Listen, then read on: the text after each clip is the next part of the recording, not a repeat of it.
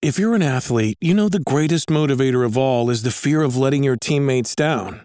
After all, a team is only as good as its weakest link.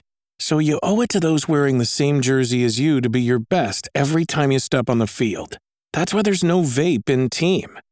When you vape, you can expose your lungs to toxic chemicals that can damage your lungs. If you're a step behind, the team's a step behind.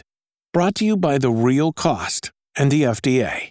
Bonjour tout le monde, aujourd'hui nous allons voir si la Croix-Rouge sauve des vies dans Fortnite. Vous le savez, Fortnite est devenu avec les années un des jeux incontournables et assurément un des plus joués. D'ailleurs, aujourd'hui, Fortnite est devenu une véritable plateforme avec une tonne d'activités diverses et variées, créées par Epic Games mais aussi par la communauté. Évidemment, le mode qui lui a donné ses lettres de noblesse est toujours présent, le Battle Royale.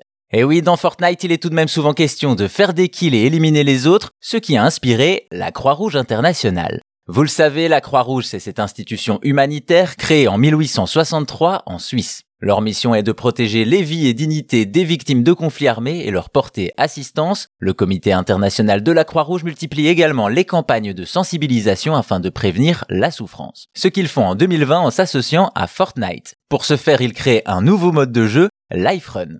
Et si d'habitude il faut être le dernier en vie, dans ce nouveau mode, on inverse les rôles. En effet, ici le but est de sauver le plus de vies possible. Les participants sont donc mis dans la peau de volontaires de l'organisation. Ils doivent alors soigner des civils, reconstruire des infrastructures, déminer les terrains, bref, distribuer leur aide en un temps record dans un monde en ruine parcouru à l'aide de petits véhicules.